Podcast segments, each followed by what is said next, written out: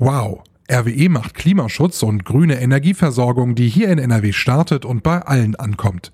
Allein in Nordrhein-Westfalen sprechen wir in den kommenden acht Jahren von über 1000 Megawatt erneuerbarer Energien, 2000 Megawatt flexible und wasserstofffähige Backup-Kapazitäten und nochmal 700 Megawatt Elektrolysekapazität für grünen Wasserstoff. Diese Fakten sprechen wirklich für sich und das ist gut fürs Klima und auch gut für uns. RWE. Von hier für hier. Nahrungsmittel und vor allen Dingen Energie sind die Treiber dieser Inflation. Heizöl kostet 74 Prozent mehr als vor einem Jahr. Bei Gas sind es 39 Prozent. Tanken, einkaufen, heizen, eigentlich ziemlich egal, was wir machen. Eins ist es zurzeit immer teuer, beziehungsweise teurer, deutlich teurer als noch vor einem Jahr. Mit der normalen Inflation haben die Preissteigerungen schon lange nichts mehr zu tun und es sieht im Moment auch nicht so aus, als würde sich das in der nächsten Zeit beruhigen. Warum das so ist und welche politischen Maßnahmen uns allen helfen könnten, darüber sprechen wir gleich hier im Aufwacher. Bonn Aufwacher. News aus Bonn und der Region, NRW und dem Rest der Welt. Mit Benjamin Meyer, hallo zusammen. Und wir starten den Aufwacher wie immer mit den Meldungen aus Bonn und der Region. Zwei Tage lang war Hund Mitch verschwunden. Der neun Jahre alte Rüde war am Samstagmittag weggelaufen. Das Besondere an Mitch, er ist ein Polizeihund, genauer gesagt ein Sprengstoffspürhund. Am Montag gab es dann die gute Nachricht, Mitch ist wieder aufgetaucht. Passanten hatten den Hund an der Poppelsdorfer Allee entdeckt, wie Polizeisprecher Robert Scholten am Nachmittag mitteilte. Er solle nun von einem Tiermediziner untersucht werden. Anschließend können er und seine Hundedienstführerin wieder zum Dienst antreten. Mitchs Verschwinden hatte in den sozialen Medien für viel Aufmerksamkeit gesorgt. Ein Facebook-Post von Hundeführerin Stefanie Bartnick war 1800 Mal geteilt worden.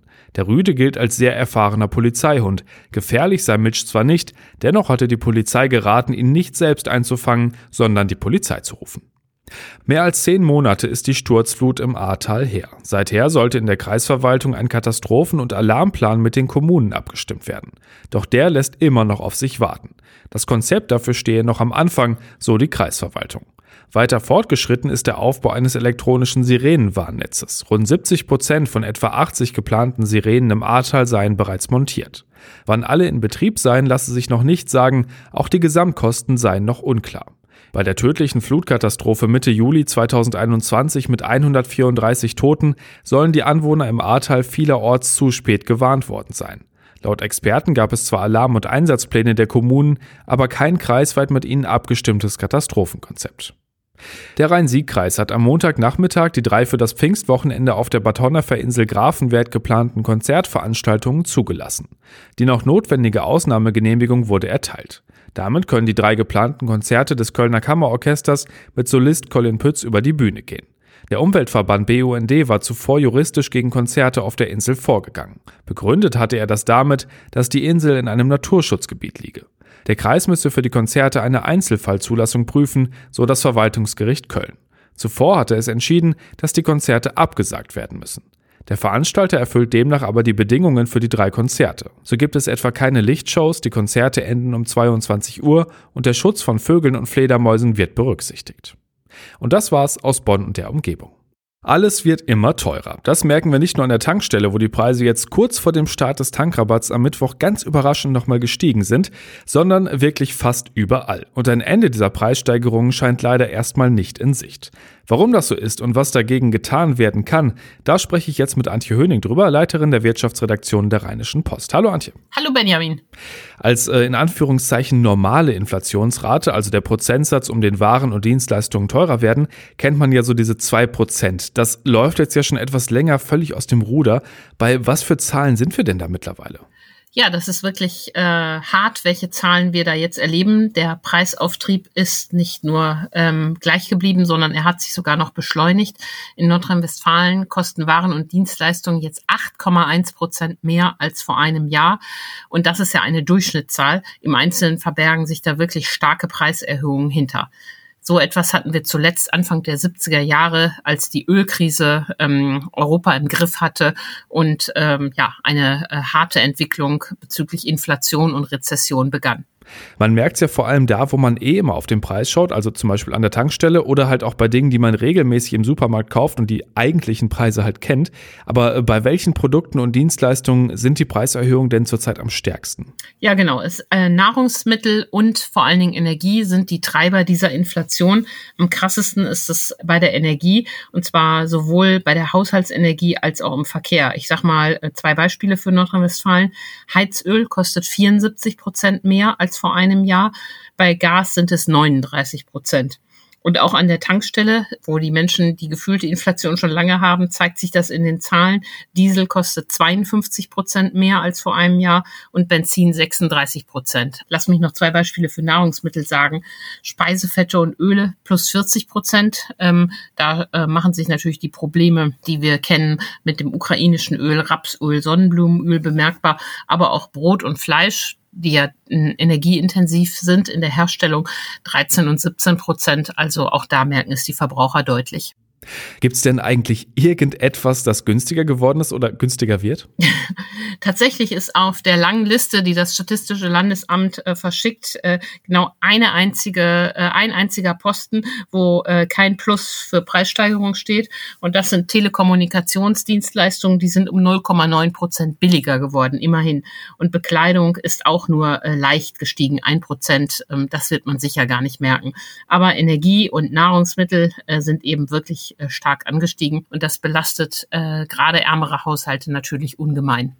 Die Prognosen für die nächsten Monate sehen ja leider auch nicht so aus, als würden die Preise sich jetzt bald wieder normalisieren oder zumindest nicht noch höher werden. Ne?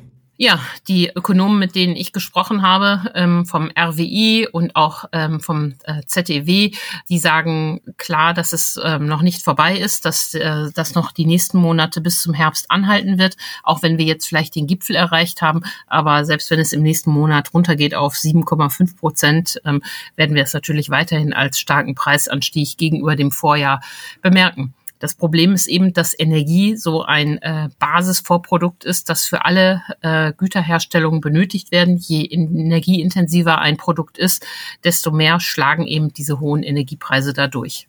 Jetzt muss man kein Mathe-Genie sein, um sich auszurechnen, wenn alles teurer wird, dann brauche ich auch mehr Geld. Also müssten ja auch die Löhne insgesamt steigen, um das irgendwie auszugleichen. Das passiert ja aber wahrscheinlich nicht so schnell, ne? Ja, das hättest du gerne. Ähm, das hätte ich auch gerne. Aber das ist das, wovor die Ökonomen natürlich total warnen, dass so eine Preis-Lohn-Preisspirale in Gang kommt. Also jetzt steigen die Preise, die Gewerkschaften setzen hohe Löhne durch und dann müssen die Unternehmen die Preise noch weiter erhöhen, weil sie ja die hohen Löhne kompensieren müssen in ihrer Rechnung. Und das ist aus volkswirtschaftlicher Sicht die große Sorge. Aus individueller Sicht ist das natürlich der Wunsch. Da wird es jetzt tatsächlich auf die Gewerkschaften in den nächsten nächsten Wochen ähm, ankommen, was sie damit ähm, machen. Das Statistische Bundesamt hat auch Zahlen gesagt für die Entwicklung im ersten Quartal. Und da war es so, dass die Löhne durchaus ordentlich gestiegen sind, wegen der Corona-Einmalzahlungen, die da alle angefallen sind. Aber schon da war die Inflation höher als der Nominallohnanstieg, sodass die Leute real weniger im Portemonnaie hatten. Und vermutlich wird es auch in den nächsten Monaten zu sein. Es sei denn, die Gewerkschaften machen jetzt ernst und sagen, Schluck aus der Pulle. Die Stahlindustrie, da fordert die IG Metall ja über acht Prozent. Mal gucken, was davon nachher übrig bleibt. Das wird wirklich eine spannende Frage, ähm, was daraus wird oder ob der Verbraucher dann auf Dauer da mit geringerem Realeinkommen sitzt. Was gibt's denn an Möglichkeiten oder Ideen, um diese krassen Preissteigerungen aufzuhalten oder sie zumindest erträglicher zu machen für die Leute, die eben nicht mehr Geld in der Tasche haben? Naja, das Wichtigste ist, dass die Europäische Zentralbank endlich agiert und diese Zahlen als einen Weckruf ähm, betrachtet. Sie müsste dringend die Zinsen anheben. Das ist ja der wichtigste Schritt gegen die Inflation. Und Negativzinsen, die wir noch immer haben, und Inflationsraten von acht Prozent passen natürlich gar nicht zusammen. Die EZB macht das nicht, weil sie da noch Rücksicht nimmt auf Südeuropa, äh, fürchtet, dass es da konjunkturelle Rückschläge gibt. Aber das darf sie nicht tun. Sie ist unabhängig ähm, und sie ist dem Ziel der Preisstabilität verpflichtet. Ähm, Im Juli will sie jetzt beginnen, höchste Zeit. Daneben äh, hat die Politik ja allerlei Maßnahmen geplant und ähm, ich habe das in meinem Kommentar so geschrieben, das sind wilde Schrotschüsse gegen die Inflation. Ähm, Tankrabatt, äh, das bringt natürlich gar nichts, außer kurzfristig. Womöglich landet noch die Hälfte im Sack der Mineralölkonzerne davon. Ähm, aber auch das Klimageld, das Herr Heil jetzt vorschlägt, was unheimlich viele Menschen bekommen sollen, lösen natürlich nichts an dem strukturellen ähm, Problem. Wir werden uns auf Dauer an hohe Energiepreise gewöhnen müssen. Wir werden unser Verhalten anpassen müssen beim Fahren, beim Heizen, beim Sanieren unserer Häuser. Und den wirklich Bedürftigen muss gezielt geholfen werden. Nur so kann es gehen. Dann sind wir mal gespannt, wie sich das entwickelt. Vielen Dank dir für deine Einschätzung und die Infos, Antje, und dir noch einen schönen Tag. Vielen Dank, Benjamin. Und damit haken wir die hohen Preise ab und kümmern uns jetzt um niedrige Noten, um gute Noten also, denn es geht um Schulnoten. Immer mehr Schüler machen bei uns in NRW Abitur und der Philologenverband hat sich die Noten der vergangenen Jahre jetzt mal im Vergleich angeschaut und die einzelnen Jahrgänge miteinander verglichen. Schon längst gibt es dann nicht mehr nur ein oder zwei Durchstarter in einer Klasse und da fragt man sich schon, warum ist das eigentlich so und was ist das Abitur und was sind gute Noten dann eigentlich wert? Darüber spreche ich jetzt mit Maximilian Plück, Leiter der Landespolitik bei der Rheinischen Post. Hallo Max. Hallo. Also der Verband hat sich alle Zahlen aus NRW angeschaut. Was genau war denn jetzt deren Ergebnis? Also wir haben ja seit 15 Jahren das sogenannte Zentralabitur, also alle kriegen die gleiche Aufgabe gestellt. Und äh, der Philologenverband kommt in seiner Auswertung zum dem Schluss, dass sich das kontinuierlich verbessert hat. Also alle können sich über immer bessere Abiturnoten freuen. Was heißt denn das jetzt? Ist der Unterricht besser geworden oder lernen die Schüler mehr als wir früher? Ja, da macht der Philologenverband dann doch ein großes Fragezeichen dran und spricht auch von einer Noteninflation. Also die sind damit gar nicht so zufrieden, weil sie sagen, an der Qualität und an den Inhalten hat sich eigentlich gar nichts geändert. Und deswegen ähm, warnen sie sogar vor einer echten Entwertung des Abiturs, die da offensichtlich gerade stattfindet. Schon wieder eine Inflation. Heißt also, die Lehrer sind großzügiger oder vielleicht sogar zu großzügig mit guten Noten? Das wäre ja als Schüler erstmal nett, oder? das ist, das wäre natürlich schön. Aber tatsächlich ist es, gibt es einen gewissen Ermessungsspielraum, der da bei der Benotung offensichtlich stattfindet. Das kann man ganz schön erkennen, weil beispielsweise in den Fächern Mathematik, wo dieser ähm, Ermessensspielraum ja nicht unbedingt äh, gegeben ist, da ähm, hat dieser Trend sich nicht so niedergeschlagen. Das heißt also, es sind vor allem die Sprachen und die Geisteswissenschaften, in denen wir das äh, nachvollziehen können. Und dort ist es beispielsweise so, das erklärte mir ähm, Sabine Mistler, die ist die Vorsitzende des Philologenverbands von NRW, ähm, lag es daran, dass man halt eben da so einen, einen verschobenen Fokus bei äh, den ähm, Inhalten hat. Das heißt also beispielsweise, dass ähm, es nicht mehr so sehr auf die Sprachrichtigkeit ankommt, also wirklich, dass man alles exakt richtig geschrieben äh, hat, sondern dass es mehr um kommunikative Dinge geht, also um, wie kann ich mich ordentlich ausdrücken und so weiter. Und da ist dann halt eben dieser Spielraum da und der wird auch genutzt. Das ist die eine Erklärung. Die zweite Erklärung ist, dass beispielsweise auch im Zuge von Corona ja die Auswahlmöglichkeiten größer geworden sind. Das heißt also, man, es werden deutlich mehr Aufgaben zur Verfügung gestellt und da sucht sich natürlich der clevere Schüler dann genau diejenige Aufgabe heraus, die äh, dort ihm am besten in den Kram passt und wo er das Gefühl hat, die kann er am besten beantworten. Wenn Noten jetzt aber deutlich besser ausfallen, als sie vor ein paar Jahren gewesen wären, bei der, ich sag mal, gleichen Leistung, das kann einem dann doch später zumindest in der Uni ziemlich auf die Füße fallen, ne? Genau, und das, das sagt Frau Missler auch ganz klar. Das große Problem ist, dass sie zurückgespiegelt bekommen von beispielsweise den Hochschulen, ist, dass die ähm, an vielen Stellen jetzt mit Brückenkursen das nachholen müssen, äh, was man dann da äh, offensichtlich im Abitur versäumt hat. Ich bin da selbst übrigens leid geprüft. Ich hatte zwar kein Zentralabitur, dafür bin ich einfach schon zu Murmel alt, aber einen Brückenkurs Mathematik für dumme Diplomkaufleute, den musste ich auch tatsächlich noch absolvieren, um dort überhaupt den Anschluss zu kriegen. Also die sagen, das kann nicht Aufgabe der Universitäten sein, dass die das nachholen müssen, was die Schulen versäumt haben und das finde ich ist auch nachvollziehbar. Nicht ganz einfach. Aber mal angenommen, wir beide würden jetzt nochmal Abitur machen. Äh, da könnte jetzt doch eine weniger hohe Zahl vom Komma stehen am Ende, oder? Das weiß ich nicht. Das kommt drauf an, wie gut wir uns vorbereiten. Also ich würde mir das nicht zutrauen. Ich habe neulich mal mir den Spaß gegönnt und habe nochmal versucht, eine theoretische Führerscheinprüfung zu machen und bin sofort mit Pauken und Trompeten durchgefallen. Also auch Erfahrung, die wir ja, das angehäufte Humankapital, das wir haben, bewahrt uns, glaube ich, nicht davor, äh, dass wir dann, wenn wir das machen wollten, nochmal ordentlich lernen müssten. Das probiere ich lieber gar nicht erst aus. Jetzt kann man ja bei uns in NRW im ersten Bildungsweg das Abitur an einem Gymnasium machen und an einer Gesamtschule. Alte Diskussion, ähm, wo sind die Noten denn jetzt besser? Es ist schon auffällig, dass vor allem an den Gymnasien die Noten besser sind. Also das ist, ähm, das ist auch eine Erkenntnis, die sie, ähm, die sie gefunden haben. Meistens liegen da so die Abweichungen zwischen einem und 1,5 äh, Punkten. Also das ist schon, äh, da sind die Abiturnoten bei den Gymnasien deutlich besser. Es gibt auch insgesamt, das muss man auch nochmal vielleicht dazu sagen, auch äh, nicht nur die, die, der allgemeine Notendurchschnitt hat sich verbessert, sondern vor allem auch die Zahl der Einser-Abiturienten. Also das hat sich verfünffacht seit Einführung des Zentralabiturs. Auch daran kann man eigentlich schön ablesen, dass da irgendwie eine Entwicklung stattgefunden hat, die den Philologenverband jetzt tatsächlich auch umtreibt.